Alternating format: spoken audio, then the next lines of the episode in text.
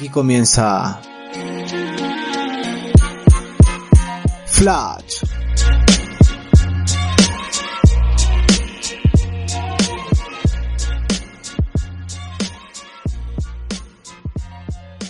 ¿Qué tal la gente? Bienvenidos a Flash, tu pasión por el básquet. Mi nombre es Daniel Contreras y desde Santiago de Chile iremos comentando toda la información del básquet mundial y actualidad NBA. Hoy tuvimos un capítulo bastante particular junto a Felipe, ya que atravesamos un problema técnico con el audio al principio del programa, que gracias a un suscriptor, don Luis Carmona, nos alertó y pudimos seguir adelante. Así que muchas gracias para él. Otra cosa especial que tiene este capítulo es que nos alargamos mucho y decidimos cortar el programa en dos partes. La primera, que es la que están escuchando, va a tratar sobre el capítulo 9 de The Last Dance y toda la actualidad NBA, los jugadores que fueron cortados a última hora, los que tienen COVID-19, los rumores que se han alzado estos últimos días y los dichos más importantes de algunos jugadores. Y la parte 2 va a tratar sobre un análisis exhaustivo del calendario NBA según el ranking de especialistas estadounidenses y un ranking propio que elaboré yo. Si quieres escuchar la conversación completa, te invito a seguirnos en nuestro canal de YouTube Flash Basket. En el canal de YouTube iremos grabando los capítulos en vivo y ahí puedes comentarnos sobre qué quieres que hablemos o darnos a conocer tu opinión y formar parte del capítulo que se subirá a Spotify el día siguiente. Sin más preámbulos, comencemos. Ah, dice listo. Ya, ahora, sí. Ahora sí. Ya. Ya. Muchas gracias. Muchas gracias, doctor Sí. de la de Maipú. De verdad, Ya muchas gracias, si no, no, no nos hubiese hablado. Sí, se rumorea que está en la cámara de entrenamiento Saiyajin ahí ese hombre, así que ya no está escuchando. Vale, vale. Eh, ya, ahora sí, no sé si contar todo de nuevo para que se escuche perfecto, pero un breve resumen. Estábamos introduciendo a Steve Kerr con, con su partido del 84 que juega después de que le matan al papá contra Arizona State. Recalcar que él era de Arizona, de la Universidad de Arizona. Así que era un clásico y le empiezan a decir que su papá se había muerto, que es mejor que se fuera al Líbano, que lo iban a matar igual que al papá y al final esos insultos llegaron a tal escalada que el rector de la Universidad de Arizona State tuvo que mandar una carta como disculpas hacia la Universidad de Arizona por los dichos de estos estudiantes que le hicieron a Kerr por la muerte de su papá. Después contamos la anécdota de Reggie Miller cuando era rookie contra Michael Jordan, en que él llevaba 10 puntos en la primera mitad y Jordan llevaba muy pocos y le empieza a decir, ah, así que tú eras Michael Jordan y la cuestión no era tanto como se decía. Y Michael Jordan lo deja con 2 puntos en la segunda mitad y él al final logra 37 puntos. Y ahí es cuando le dice que no tiene que molestar al Jesús Negro. Después, en el 93, recordamos la pelea que tuvo eh, Michael Jordan con Reggie Miller, que era una relación bastante particular porque en la cancha se llevaban muy mal y, fuera de ella se llevaban muy bien. Y empezamos a introducir eh, a Utah con el Flu Game en el juego de 5 de esos finales del 97. Se supone que le habían llevado la pizza entre cinco personas que supuestamente que sabían que era para Jordan y solo estaba esa pizzería abierta que son como datos que como que no calzan, ¿cachai? La, Sí. la cosa es que en ese juego 5 se comió, bueno, él se comió al final la pizza solo y eh, jugó 44 minutos enfermo, supuestamente. La imagen en todo caso hay que darle, darle crédito a Jordan, si se veía mal, no se veía igual, y termina haciendo 38 puntos. Después dejaron la serie 3 a 2 a favor de los Bulls y llegan al juego 6 en el que resulta el famoso tiro de Steve Kerr en la jugada final ya sabían que Stockton iba a ir a doblar a Jordan y dejar solo a Kerr, así que lo aprovechan y cuando Jordan se da el giro, aprovecha que Steve Kerr estaba solo y Steve Kerr lanza el, famoso doble que hace que ganen su, su quinto anillo los Chicago Bulls y recuerdan mucho ese tiro, lo comparan mucho con el tiro que hace Paxson en el 93 y Ah, claro. De hecho, Steve Kerr muestra la relación como que tenía con Paxson, que él quería como suplir el rol de Paxson que tenía en el Chicago Bulls del primer tripit. Y al final lo termina haciendo de gran manera porque también le tocó matar un partido y una serie con ese doble. Y muestran a Kerr echando la talla en la, en la conferencia cuando van con el público, cuando hacen la parada de los campeones y dicen que tuvo que ir a salvar a Jordan porque porque Jordan no quería lanzar y al final él toma el tiro. Sí, sí, ahí lo tira la talla. Sí. Así que después de ver ese quinto anillo de, los Bulls contra los Utah Jazz, nos vamos a la temporada del 98 que nos mostraron un poquito más en detalle cómo fue esas finales de conferencia. Recordemos que en semifinales de conferencia habían derrotado fácil a los Charlotte Hornets de D. Armstrong y Vlade Divac, así que ahora llegaban a las finales de conferencia contra Indiana. Acá de nuevo se pelearon Reggie Miller con Michael Jordan y era la primera vez en toda la historia de la NBA que jugaban los Bulls contra los Pacers en playoff. Ese equipo de, los Indiana era equipazo, tenían a Larry Bird de coach y tenían, no sé, a Rick Smith, Mark, Jackson, los hermanos Davis, Chris Mullen, Reggie Miller, eh, Jalen Rose, así que era un equipito bien profundo y duro. Después, de hecho, Jordan sale admitiendo que es el equipo más duro que le ha complicado eh, después de los Detroit Pistons. Como que están los Detroit Pistons y están estos Indiana. Dice que jugaba muy físico y se lo tomó como algo personal. Al final los Bulls ganan el, el partido 1. Esa temporada mm, también Jordan sale MVP. Ganan el partido 2 también. Jordan haciendo 41 puntos. En el tercer partido Reggie Miller está encendido y ganaron el tercero. Y en el clutch iban los Bulls ganando por 5 bueno, iban ganando por uno a falta de 5 segundos. Y Viven tenía dos libres, que fallan los dos.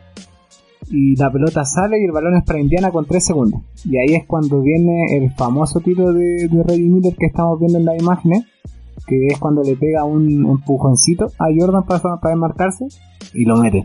La cosa es que en el documental nos muestran que todos celebran, pero menos Larry Bird, porque el reloj quedan 0,7 segundos y tenían la, pelota a los Bulls después de un, minuto que pide Phil Jackson y muestran ese tiro que no entra así pero de milagro. Se salvaron fue la media salvada para, para Indiana que no haya entrado ese tiro porque si metían ese la serie quedaba 3 a 0 y prácticamente era chavo Indiana.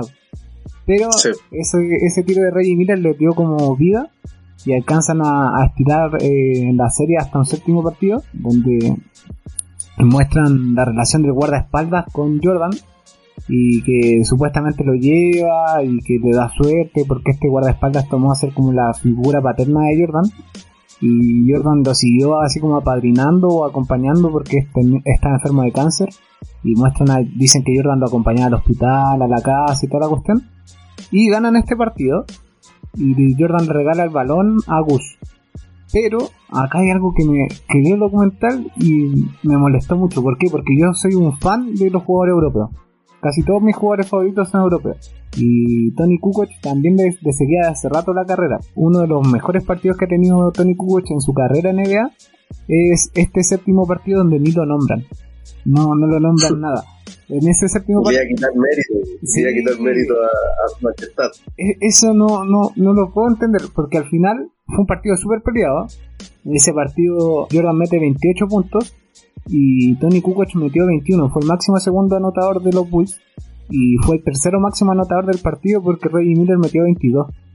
Y de hecho yo ahora en las imágenes que estaba viendo la gente en directo eh, coloqué los highlights de Tony Kukoc en ese partido porque tiene partidazos, así que para los que nos están escuchando por Spotify que este capítulo que va a salir mañana, si, si no me cree, busque Tony Kukoc eh, Game 7 finales de conferencia del 98 y van a ver que fue partidazo. La cosa es que gracias a Jordan y Tony Kukoc lograron pasar a estas finales del 98 que es The Last Dance. Y ahora en el próximo capítulo se nos va a mostrar lo último ya de, esta temporada que es la serie contra los Utah Jazz de Stockton y Malone. ¿Por qué crees tú que no, no, no mostró eh, el reportaje Last Dance en el documental, no mostraron las hazañas de Tony Kukoc? Mira, yo tengo una teoría que es bien particular, que Tony Kukoc era el favorito de Jerry Krause. Jerry Krause lo anunció con bombo y platillo, así que siento como que Jordan todavía le tiene mal a Jerry Krause. No sé si será algo contra Tony Kukoc, pero creo que al ser el favorito de, Jerry Krause no, no, no quiso engrandecer la, la figura de Kukoc. Porque de hecho Tony Kukoc eh, tuvo un impacto directo y inmediato en la liga cuando fue rookie en el 94, la primera temporada que Jordan no está. Eh, era, era el rookie que estaba tomando los tiros para, ganar los partidos. No era una cosa como que Tony Kukoc fuese un jugador malo ni nada, era yo creo que una envidia, no sé si una envidia de Jordan hacia Kukoc o una rabia de Jordan hacia Kraus. Exacto. Bueno, pero como, como podemos ver fue así, pues una vez más se realza el dicho, la historia la, la escriben los vencedores. Así como en los libros de historia, en las guerras mundiales, aquí es lo mismo. Oye, pasemos un poquito a, la NBA actual, que hay varias noticias por ahí, algunas bastante interesantes, como por ejemplo los equipos que no van a ir a Orlando tienen ganas de jugar partidos por las suyas, y estos partidos van a ser televisados supuestamente. Sí, se está, se está barajando la opción de, de Houston no jugar en Las Vegas. Es bastante interesante esa, esa opción para no tener a los equipos parados tanto tiempo, si no van a estar parados como ocho meses. Así que súper, súper, súper bueno. Me interesa mucho. Me interesa mucho ver jugar a Trey Young, sobre todo. ¿A quién? A Trey Young. A Trey Young, sí. Si pichanga, es bien pichanga el, el jugador, pero me gusta cómo juega. Veo que tiene un talento gigantesco y más que ahora que ya hay, son rumores, pero para dos años más, pero se está rumoreando que podría llegar a los Lakers. Sí, pues no, de hecho, este rumor nace porque la NBA, de hecho, creo esta temporada regular es de 8 partidos porque tenían muchos contratos televisivos que mínimo tienen que televisar 70 partidos. Y como la NBA se cortó antes de estos 70 partidos, estos equipos quieren jugar y televisar estos partidos para no perder plata, para cumplir los contratos televisivos y también para darle rodaje. Entonces es un win-win por todos lados. Ahora el gran tema es la pandemia y los riesgos que tiene esto. Pero ojalá se pueda hacer, que busquen alguna forma. Y lo otro que me llama la atención, si es que lo logran hacer, no sé, jugar un todos contra todos estos ocho equipos, si esto va a tener alguna validez para el mock del draft, o sea, para la lotería del draft si van a ser amistosos nomás o si van a contar como partidos de la liga para ver quién baja más y todo el tema. No, la verdad no, no creo. Yo creo que no, porque la gracia del draft es que el peor clasificado gane la mejor opción. Entonces aquí sería como, eh, no sé, pues el ganador del campeonato no sería el peor clasificado, no sería el que necesita más ayuda. Pero sí sería bueno para que los equipos recauden más y para que los jugadores tanto se sigan desarrollando como también eh, no, no pierdan el hilo el hilo del juego. Sí. Que se mantengan en actividad. Sí, no, y hay varios equipos entretenidos que podríamos ver en esos partidos. Podríamos ver a Chicago, que está lleno de jóvenes que con proyección. Quizás Curry, Thompson, que no creo que jueguen, la verdad, si es que se hacen, pero están en esa plantilla. Hasta Trey Young.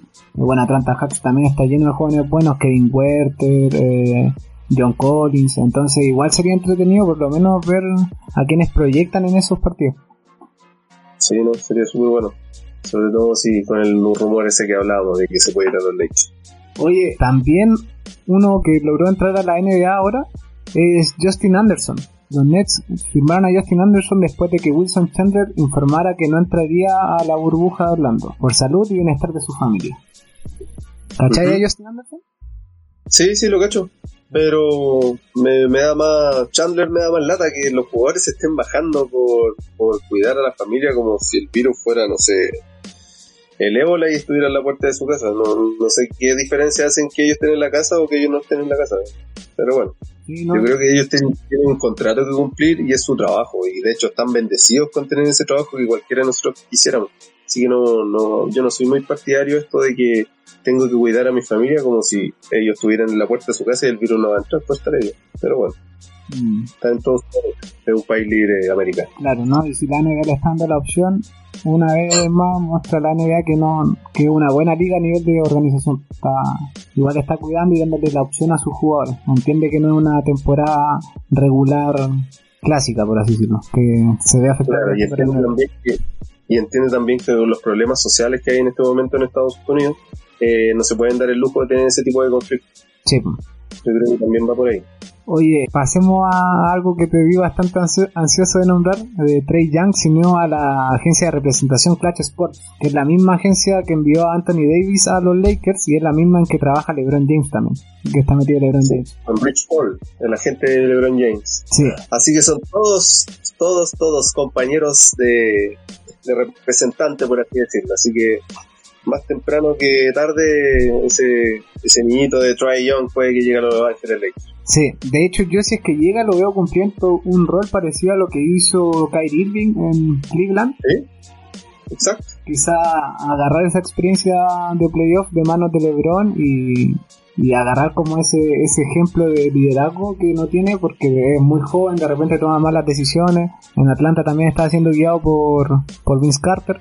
Así que quizás empapándose más de ese liderazgo de saber cómo llevar un equipo y sería un gran... yo, estoy seguro que van a funcionar con LeBron por lo mismo que dijiste tú, que vendría siendo un Kyrie más joven, más moldeable, con, que no va a creer que la Tierra es plana, que no va a querer hacer su propia liga. Entonces yo creo que de, quizás es, menos experimentado, pero yo creo que va a ser un poco más abierto de mente y un poco más inteligente que Kyrie. Sí. Oye, eh, pasando... Pasando a otra noticia, la NBA, la NBPA y Nike eh, permitirán que los, jugadores cambien sus apellidos por una declaración de justicia.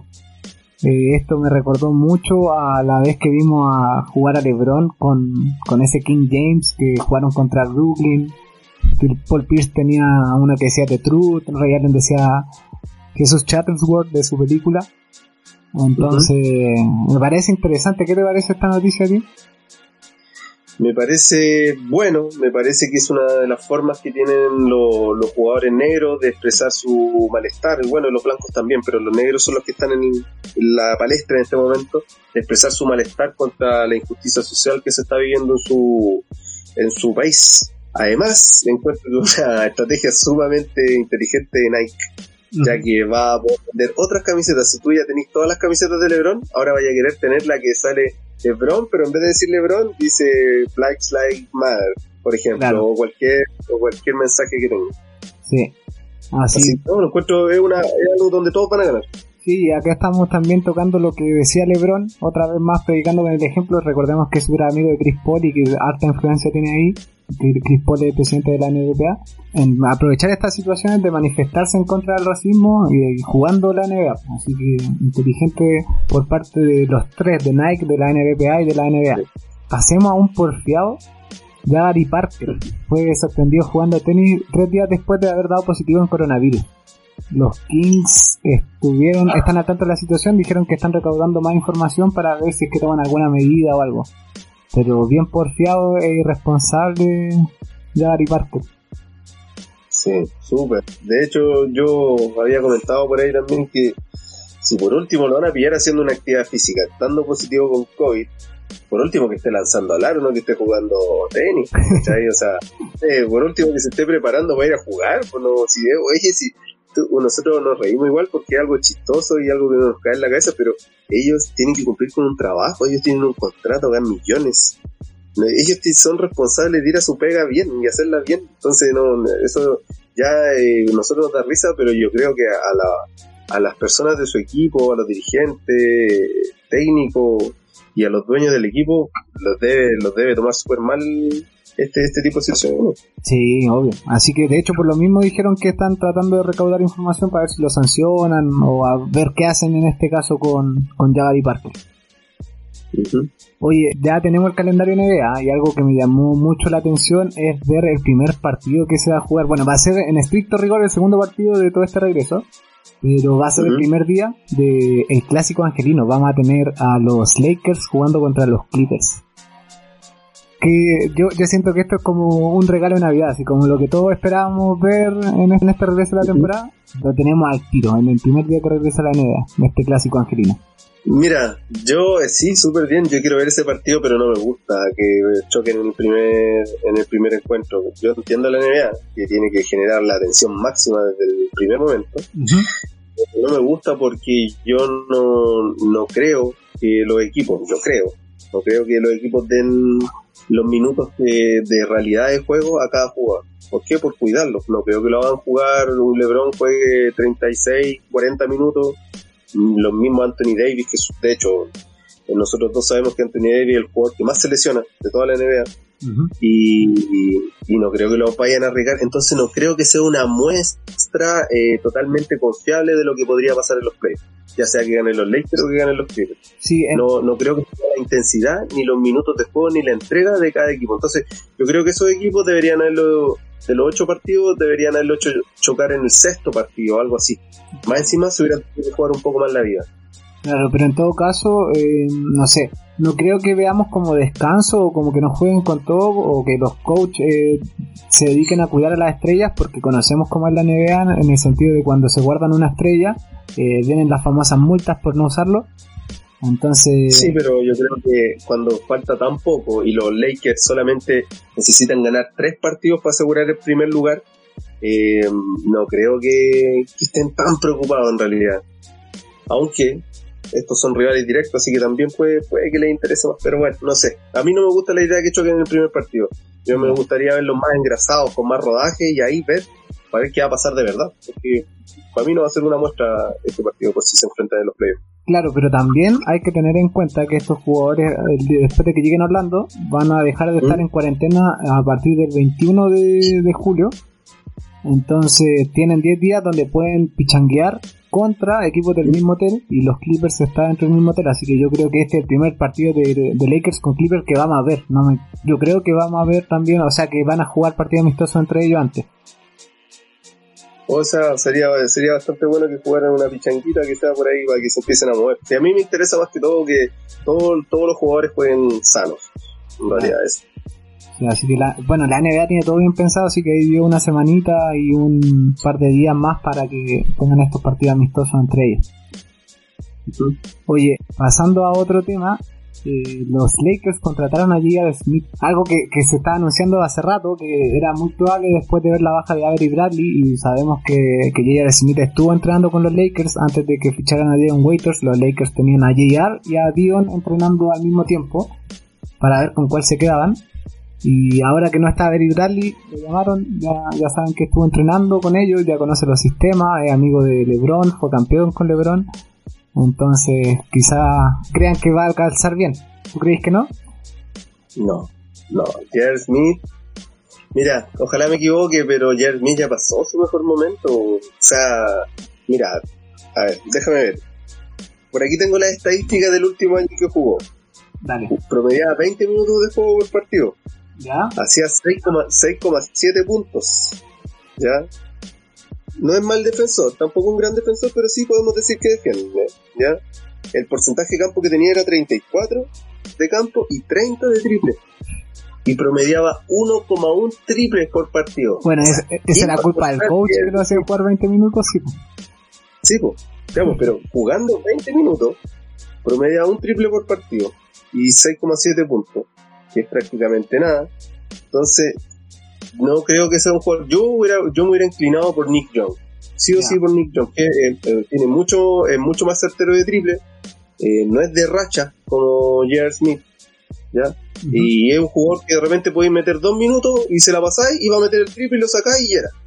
En cambio, J.R. Smith o no mete ni uno o mete mucho. Y si va a meter mucho, tenéis que dejarlo mucho tiempo en cancha. Y como yo he dicho muchas otras veces, oye, no vaya a comparar a Dion Waiters con J.R. Smith. Dion Waiters es un jugador que puede anotar mucho, mucho, pero mucho. Quizás en defensa no sea tan bueno, quizás también es indisciplinado como Jared Smith. Pero Jared Smith es un jugador que históricamente ha sido indisciplinado. O sea, cuando jugaba por Nueva York en plenos playoffs, andaba carreteando entre medio de los partidos. A las 6 de la mañana muerto curado. Entonces, un jugador así, yo creo que lo único que puede aportar es que química para LeBron. Y quizás para su amigo, no sé, quizás buena onda, pero así en cancha, yo prefiero mil veces que esté jugando o Caruso, o que esté con más minutos Rondo, o que haya cualquier otro jugador que ICP con más minutos. Jugadores que si bien George Smith puede conocer el sistema de juego, eh, ellos lo van a conocer mucho mejor, están más en rodaje y son mucho más productivos. Claro, ¿no? Y también los Lakers tienen una plaga, si nos colocamos a ver los nombres, en esa posición de dos. Pues, tienen a KCP, tienen a Alex Caruso, tienen a Dion Waiters y ahora a Smith. Tienen cuatro para la misma posición. Entonces. Exacto. Yo, yo a Smith lo contrataría como lo, lo, como. O sea, ya está arreglado, todavía no está firmado nada. De hecho, hay un rumor que lo van a contratar por 20 días y por 289 mil dólares. Que es un contrato que se hace por 20 días y después se hace un contrato a más largo plazo. No sé qué en verdad será, pero un, un, reportero que por ahí tengo anotado lo, lo publicó.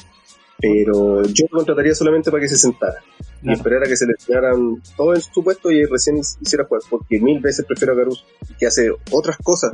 Caruso de repente me hace recordar a Ginobili, porque va, saca un ofensivo, pone un buen pase, hace un buen triple donde a todos les tiembla la mano, lo mete Caruso. Entonces es un jugador que yo realmente le tengo harta confianza. para que decir Ryan Rondo, Ryan Rondo, por bien, por más que un base, también de repente asume de dos un rato cuando se topa con LeBron James en la cancha y es un jugador que no, no hace falta decir lo que puede hacer Rayon Rondo con su experiencia que tiene en los playoffs.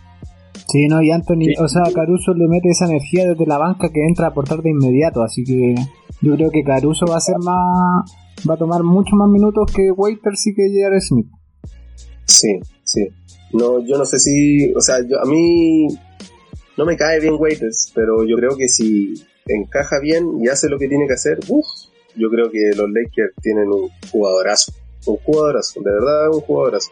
Una tercera estrella ofensiva, así de simple. Mm. Sí, es capaz de generar su propio, su propio tiro. Pero me, sigue, gustando más Caruso en, los Lakers. Claro, es, claro que Caruso es un soldado. Sí. El otro no. El otro es un, es un negro de barrio indisciplinado, pero talentoso. Esa es la, la diferencia. Sí, sí, completamente de acuerdo. De hecho, acá Luis Carmona en los comentarios nos coloca que Caruso cambia el ritmo de los Lakers y, y se nota que ve los partidos de los Lakers porque así es. Sí. Oye, otro que, que firmó con Clutch Sports, que no sé si estáis muy al tanto de las próximas generaciones que vienen en el, en el draft, pero Anthony Edwards, que probablemente sea el primer número, o sea, la primera elección de este draft, también firmó con Clutch Sports. Así que Clutch Sports. Se están apoderando de todo Clutch Sports, de todos los jugadores bueno. Sí, y otro que firmó y va a volver pero la próxima temporada es Jordan Bell, que aprovechó esta, esta ventanita para firmar con los Caps. Pero hay que acordarse que los Caps no van a entrar a la burbuja, así que fue un, fichaje pensado para el próximo año. Sí, firmó por dos años. Sí, sí, así que Jordan Bell se le está dando otra oportunidad. Yo, sinceramente, con él me pasa algo bien curioso. Cuando yo lo vi jugar en los Golden State Warriors, pensé que era un jugador que, podría tener cabida en cualquier equipo. De hecho, Steve Kerr le tiraba muchas flores de que él iba a ser el futuro pivot del equipo. Pero al final lo vimos en Minnesota, eh, no hizo nada. Y después quedó sin equipo. Ahora los Caps le dan una, una oportunidad, pero hay que recordar que los Caps tienen a Andre Drummond y que ya dijo que iba a tomar su player option y que de hecho hoy día se está hablando de que quiere alargar su estadía en Cleveland, así que va, va a llegar a ser banca de, de Drummond. Mm, sí, pero eh, Jordan Bell podría jugar más en una posición de cuatro, quizás, si bien no, aparte agarrar rebote y ser como Hanamichi Sakuragi, no, no lo veo haciendo más cosas ofensivamente, pero, pero yo creo que no es más jugador. No, no, para. Eh, lo, ¿Sabes que lo otro que te quería decir? Eh, también si, si, estamos al tanto del, de Tyrese Maxey. Eh, en, en, esto es, es, un jugador de, de la Universidad de Kentucky, ¿Ya? Que, que en las imágenes donde sale entrenando LeBron James, algunos se empezaron a dar cuenta, sale entrenando. En estas imágenes salía entrenando vencidos por ahí, sale entrenando con él. Ya sale entrenando. Fue como algo, un secreto a voces, por así decirlo, que se dejó ver en la foto. Este Tyrese Maxey eh, eh, es un jugador que viene al draft ahora, ¿ya?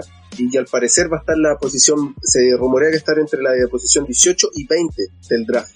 Entonces lo que se especula es que los Lakers quieren agarrar ese pick. Ya.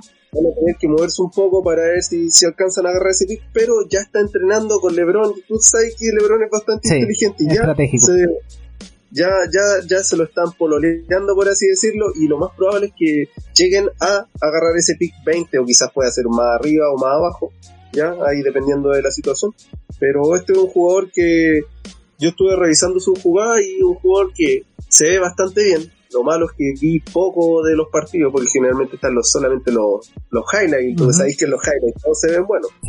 Pero un jugador que promedia 14 puntos, 4 rebotes y 3 asistencias. Y un 42% de campo. Así que se ve bastante interesante. Me imagino que si LeBron le echó el ojo es porque quizás le va a servir al equipo. Porque al final no sacáis nada con ser bueno, tiene que servir en el esquema. Sí, bueno, y sabemos que LeBron es bastante estratégico, siempre está viendo las generaciones nuevas que entran. Hay que acordarse del caso de Chavaz Napier nomás cuando estaban en Miami. o, lo mismo con Wiggins y todo, todo el tema. LeBron siempre tiene un ojito puesto ahí en, los drafts.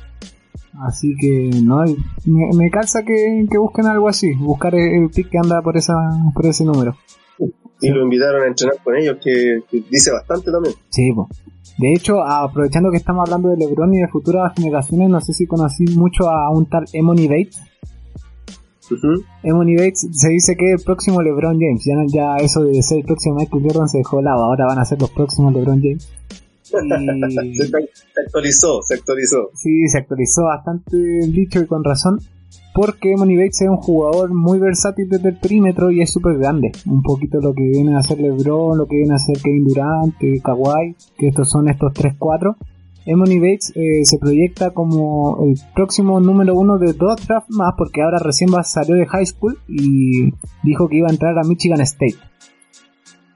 Así que ya, ya decidió Universidad de Bates que si no lo conocen o no les suena, eh, les recomiendo que lo busquen porque Emily Bates es un jugador bastante interesante. Lo que no me gusta así es como su actitud, porque es como bastante fanfarrón, de, andarse quebrando y todo. Pero eh, de que tiene talento, tiene talento cabrón, así que, que ahí Es un, un jugador de cancha asfaltada. Sí, sí, completamente, completamente. De hecho, en Bolis Life y en, en Hoop Mixtapes hacen millonarios con los mix de Emily Bates.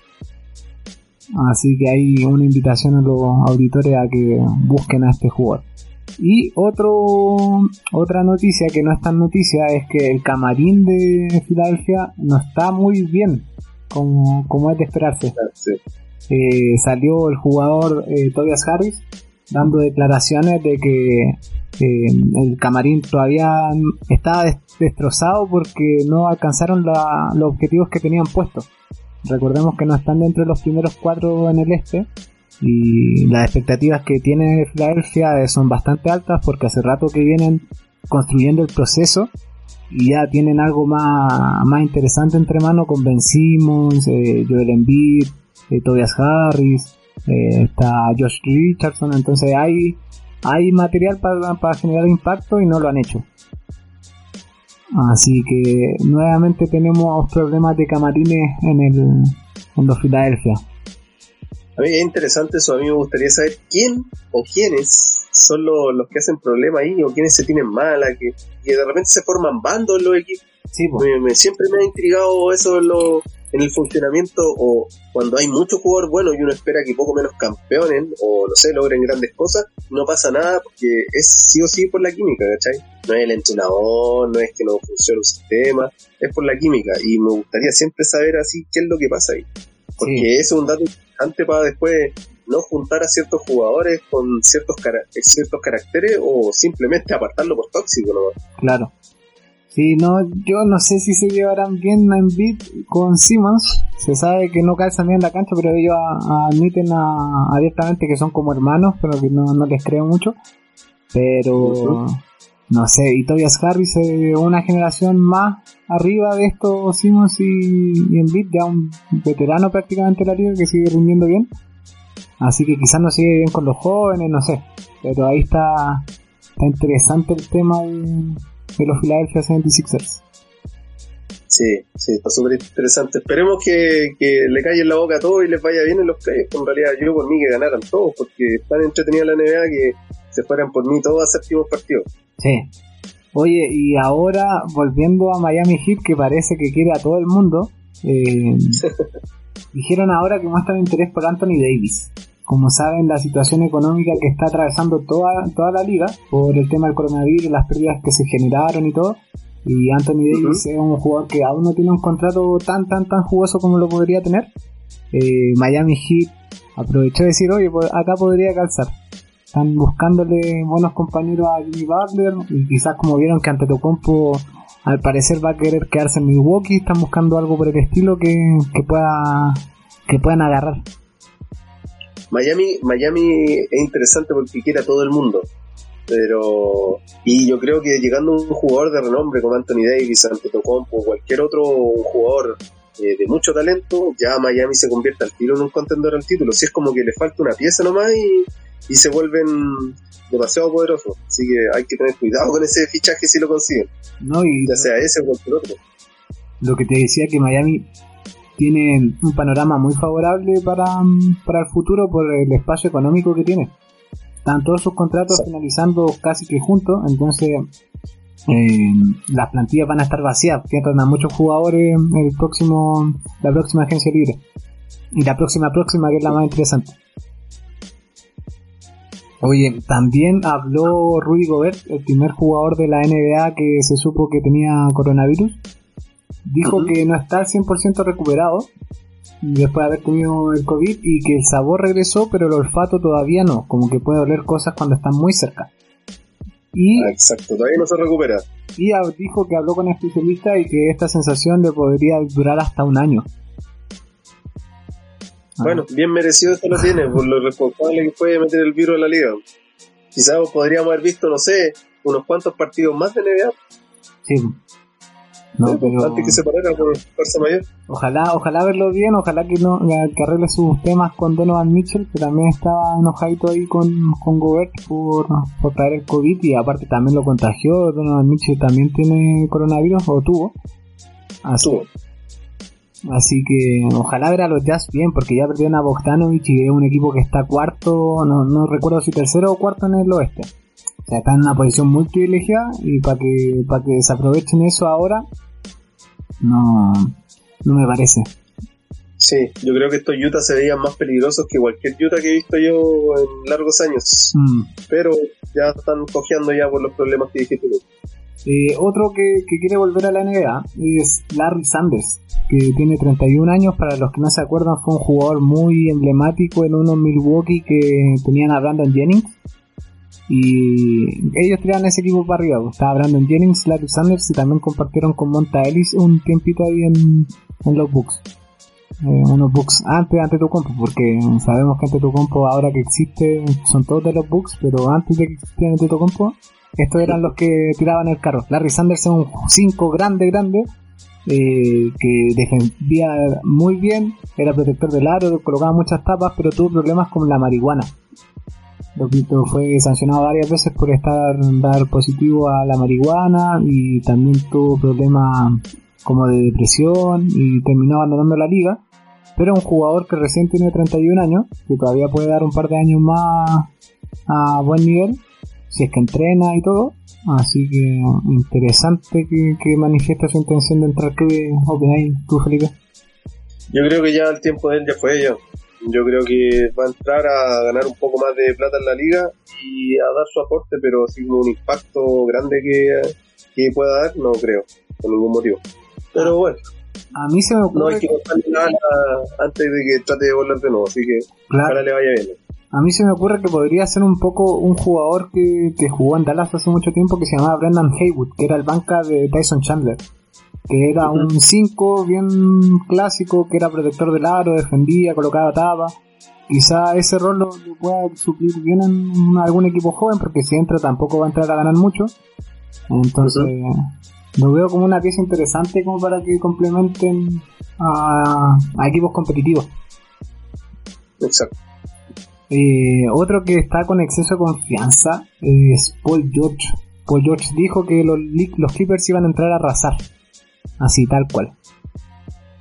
No, no sé si es que está muy confianzudo, si es que... Bocazas, bocazas Paul George. Mira, no sé, yo yo encuentro que Paul George ni siquiera es, a mí ni siquiera es el segundo mejor jugador de este equipo. Yo creo que el segundo mejor es Lou Williams.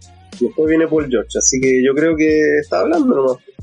Puede hablar todo lo que quiera, pero si los, los Clippers llegan a arrasar no va a ser por él, así que que hable bien de sus compañeros, ¿no?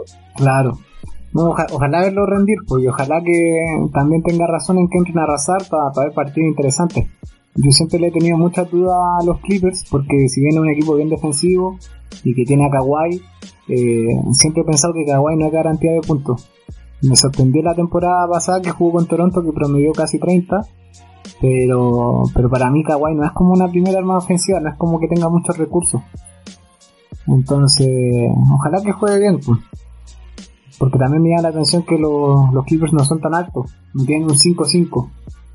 No, pero con toda la plantilla que tienen, lo mínimo que deben hacer es entrar a. Lo sí, se les exige eso. Eh, sí, son todos, todos los jugadores son buenos.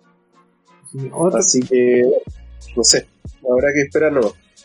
El rey LeBron James se acordó de un par de ex jugadores NBA. Dijo que Michael Jordan fue su inspiración, pero Allen Iverson para él fue un dios. Él representó lo que cualquier niño negro era. Así que ahí le está tirando flores a, a un campeón sin anillo, como fue Iverson. Así es. Allen Iverson debe haber causado, bueno, causó mucho impacto en el mundo. Acá en Chile igual se, se dio notar. Eh, a pesar de que era una época donde la NBA no llegaba tanto como lo que lo que ahora, que llegar con un clic podéis ver lo que está pasando en la NBA. Sí. Pero me impresiona porque, por lo que dice LeBron James, porque por decirte Chris Paul, eh, uno de sus ídolos es eh, Allen Iverson, de hecho por eso jugaba con el 3, el mismo Dwayne Wade también, por eso jugaba con el 3. Entonces, si tú veis, toda esa generación parece que fue duramente marcada por Allen Iverson. Yo creo que es un hombre que aparte de aportar mucho en la NBA para nosotros lo que vimos, le aportó mucho a los jugadores que hoy día nos dan alegría. Así que qué bueno que, qué bueno que lo reconozcan las grandes estrellas esas cosas. Sean humildes en ese sentido. Sí. No como los jugadores de antes de los 80 que lo único que hacían era fanfarronear y hablar que ellos son los mejores y bla bla bla, y son los más rudos. En ese sentido, el único que yo que destaco de los 80 era mm, era Magic Johnson que siempre dijo que su estrella, su jugador favorito fue Julius Irving, el Doctor. Así que ahí los otros se dedicaron como a engrandecerse ellos y no, no reconocer a, a viejas influencias. Pero también hay que tener en contexto que en los 70, quizás la generación anterior a Big y Johnson, habían dos ligas. Estaba la, la NBA y la ABA. Entonces igual era difícil seguir a lo, a quién era tu estrella o de, de qué liga era. Claro, de quién era mejor. No jugaban mejor.